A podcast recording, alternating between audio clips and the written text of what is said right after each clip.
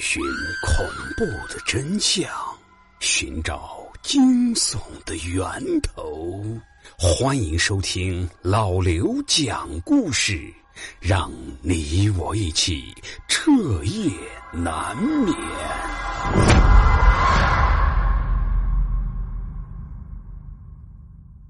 各位小伙伴，你们好，我是老刘。今天呢，咱们依旧要讲一个由一位听友投稿。老刘改编的恐怖故事，故事的主人公依旧是那个倒霉的杨伟。故事的名字呢，叫做《山间野鬼》。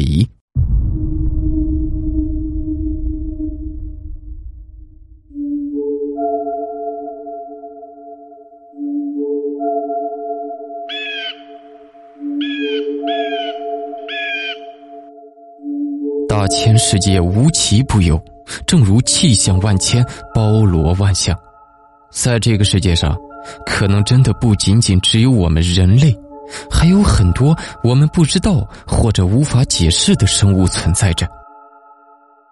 其实，在此之前，我也是一个无神论者，对于这些事情，我并不感兴趣，也并不相信真的会有那种东西存在。可是后来发生在我朋友身上的事。彻底改变了我的想法。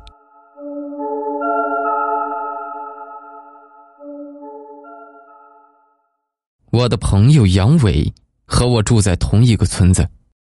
我记得那天，杨伟从我们乡政府那边买了一头牛，那是一只瘸腿的牛，走起路来是一瘸一拐的，姿势有些滑稽，也有些诡异。因为是瘸的，所以杨伟花的钱并不是很多。在傍晚，杨伟准备赶回家去杀了卖。要知道，牛肉在那时候可是很抢手的，价钱也很高，不少人都在卖，杨伟家也不例外。但是由于讨价还价耽误了一些时间，然后在卖家家里吃了一点东西，杨伟出发的时候已经是晚上七点半了。从乡政府到我们村子那还有七八里地，途中要经过很大一片树林。那个树林非常的偏僻、阴森，树木茂盛，常年阳光射不到里面，所以给人的感觉是非常的恐怖，是鬼气森森的，并且在那里啊，只有一条小路。是从半山腰穿过，而且周围四五里是完全没有人家，我们都叫那里叫做无人林。那段路平时即使是白天，大家也都不怎么敢走。我一个人去我们乡政府那边，都一定要带一个伴儿才敢走。话说。杨伟赶着这头瘸脚的牛出发的时候，太阳也已经下山了，都可以看见天上的月亮了。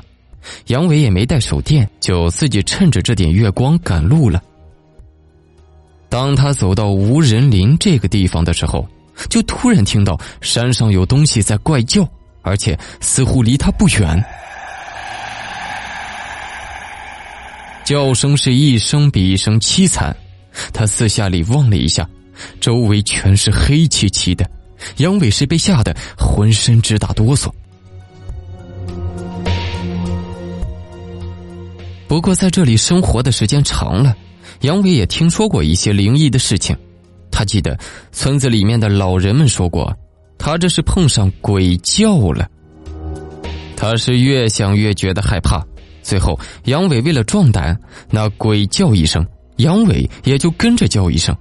他就这样一边叫唤着一边走，豆大的汗珠是一直往下掉个不停。那鬼叫声是一直跟在他后面，叫的声音也是越来越凄惨，而且一声比一声大。杨伟的心都要提到嗓子眼儿了，拼命的抽赶那头瘸了脚的牛，可是那头牛是瘸的，再怎么抽也不能走得更快呀。杨伟后面的衣服全湿了，但是偏偏他什么也做不了。由于我们那里有一个说法，就是碰到鬼的时候是不能蹲下，也不能转身，所以杨伟也不敢回头看。再加上他胆子本来就小，要是真回头看到什么东西，他不被吓晕才怪。就这样，杨伟是一直往前走，是头也不敢回。那鬼就这么一直跟着他叫。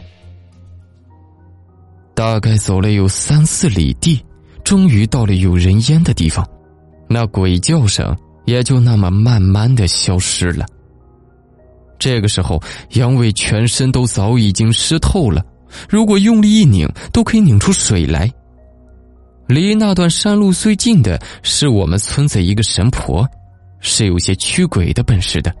这个神婆的女儿也和杨伟是朋友，也是我的同班同学。杨伟跑到神婆家，这个时候神婆已经睡了，他拼命的敲门，把神婆叫起来，告诉了神婆事情的经过，请神婆送他一程。这神婆人很好，在家里带了一些糯米，就送杨伟出发了。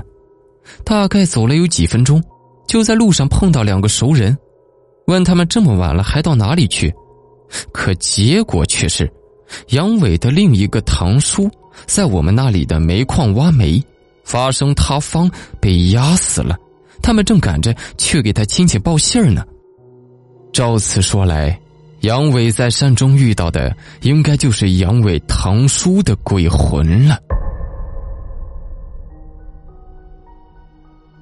当我听完杨伟所说的事情后，我也像你们现在一样，肯定张大了嘴巴，不相信。我当时也是这样，不过后来，我想了一下，这种事情没有碰到过的人是不会懂那种感受的。我认为。这种事情是宁可信其有，不可信其无。不过自从那以后，杨伟说他是再也不敢走夜路了。以后去城里，他都是趁着天还没有黑就赶紧赶回来。各位小伙伴切记，自己一个人切勿在野外赶夜路，不然你也不知道你会碰上什么东西。所谓正邪不两立，人向阳。魂像阴。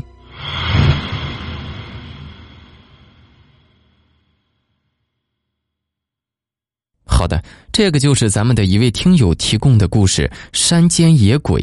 喜欢本故事的小伙伴，不要忘记点赞、转发到朋友圈，谢谢。没有关注我的购物省钱公众号的，赶紧关注一下，公众号是 API 三六零。